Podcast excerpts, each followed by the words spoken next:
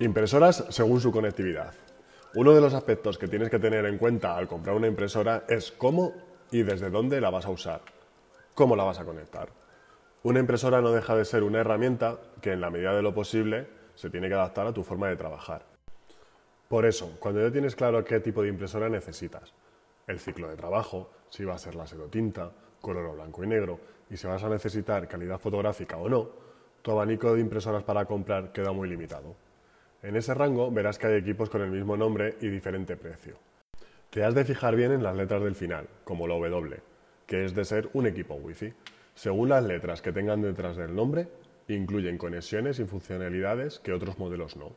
Por ejemplo, en los modelos de HP de impresoras láser, la terminación con S significa escáner ADF, la terminación en D, que es duplex automática, y la terminación en W, que lleva Wi-Fi, o en N, que no lo lleva. En las impresoras Brother, si lleva W es Wi-Fi, si lleva la D es duplex y si lleva la C es a color. En las impresoras Canon usa la W para el Wi-Fi, la D para duplex, el C para color. En este post te vamos a explicar qué tipo de conexiones puede tener una impresora y para qué sirven. Así sabrás mejor qué necesitas y qué tienes que mirar antes de comprar. A la hora de conectar una impresora está la forma clásica o mediante cable a un PC, ya sea por USB, Ethernet o paralelo para los nostálgicos. Como conexiones inalámbricas está la conexión por Wi-Fi.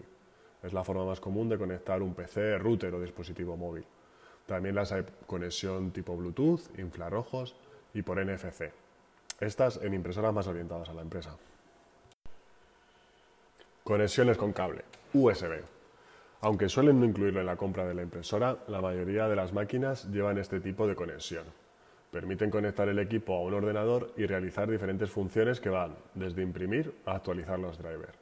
En modelos antiguos este cable era el paralelo. Ethernet. Es mi conexión preferida para la empresa. Me resulta más segura que el Wi-Fi, ya que no tienes que estar con el Wi-Fi abierto o teniendo que configurar el router y añadiendo todas las macadres para no ser atacado por ahí. Más útil que tener la impresora conectada a un servidor o un ordenador. Como contra, no todas las impresoras lo llevan suele estar reservado a impresoras diseñadas para la empresa y muchos modelos requieren de comprar como un extra. Has de tener un sitio preparado para poder dejar la impresora conectada mediante el RJ45 a la red o el router. Conexiones con Wi-Fi. Es la conexión de la impresora con el PC, el móvil, la tablet, router, etc., mediante tecnología Wi-Fi. Hay que destacar que hay impresoras Wi-Fi que funcionan con router de 5 GHz y de 2,4 GHz pero hay impresoras, sobre todo las más antiguas, que solo van con redes de 2,4 y no de 5 GHz. Si tu router es de los que solo va a 5 o has desactivado los 2,4, puede que no te funcione y no te dejen de funcionar.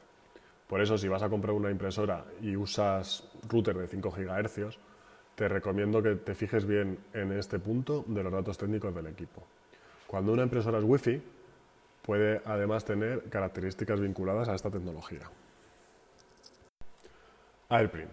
Es un servicio de impresión inalámbrica de Apple. Si dispones de un iPhone, un iPad o un Mac o cualquier otro dispositivo de Apple y tu impresora tiene Wi-Fi y AirPrint, podemos enviar aquello que deseemos imprimir de una forma fácil, total y completamente inalámbrica a nuestra impresora conectada a nuestra red Wi-Fi. No es una característica que tengan todas las impresoras, pero si eres fan de la manzana, en nuestro blog puedes ver la guía de compra con las mejores impresoras con AirPrint. Wi-Fi Direct es un protocolo que surgió como alternativa al Bluetooth para compartir archivos más rápido. Es una tecnología diseñada para la comunicación directa entre dispositivos. Un protocolo con el que los usuarios pueden intercambiar archivos entre dispositivos sin tener que conectar un cable entre ellos, pudiendo llegar a ser hasta 10 veces más rápido que el Bluetooth. Es muy útil para cuando queremos enviar documentos a imprimir de una forma inalámbrica sin tener internet o los equipos conectados a una misma red. La tecnología ha ido evolucionando y es compatible con otras, como el NFC o el Miracast. Brother Mobile Connect, Canon Print, HP Print, Epson Connect son las aplicaciones específicas de cada fabricante para poder enviar las impresiones desde los dispositivos móviles a las impresoras.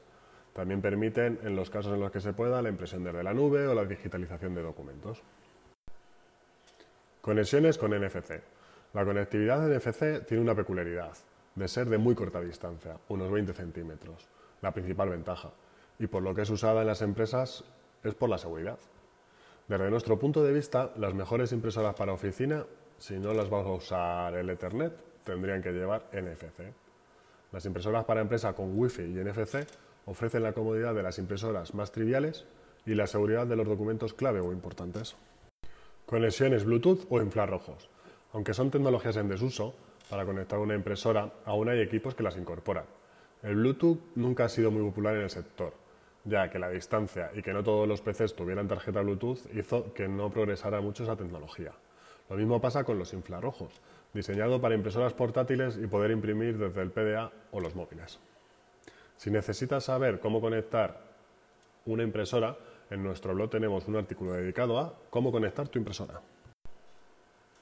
En el siguiente episodio trataremos las ventajas y contras de los equipos multifunción, cómo pueden ayudarte y si de verdad merecen la pena.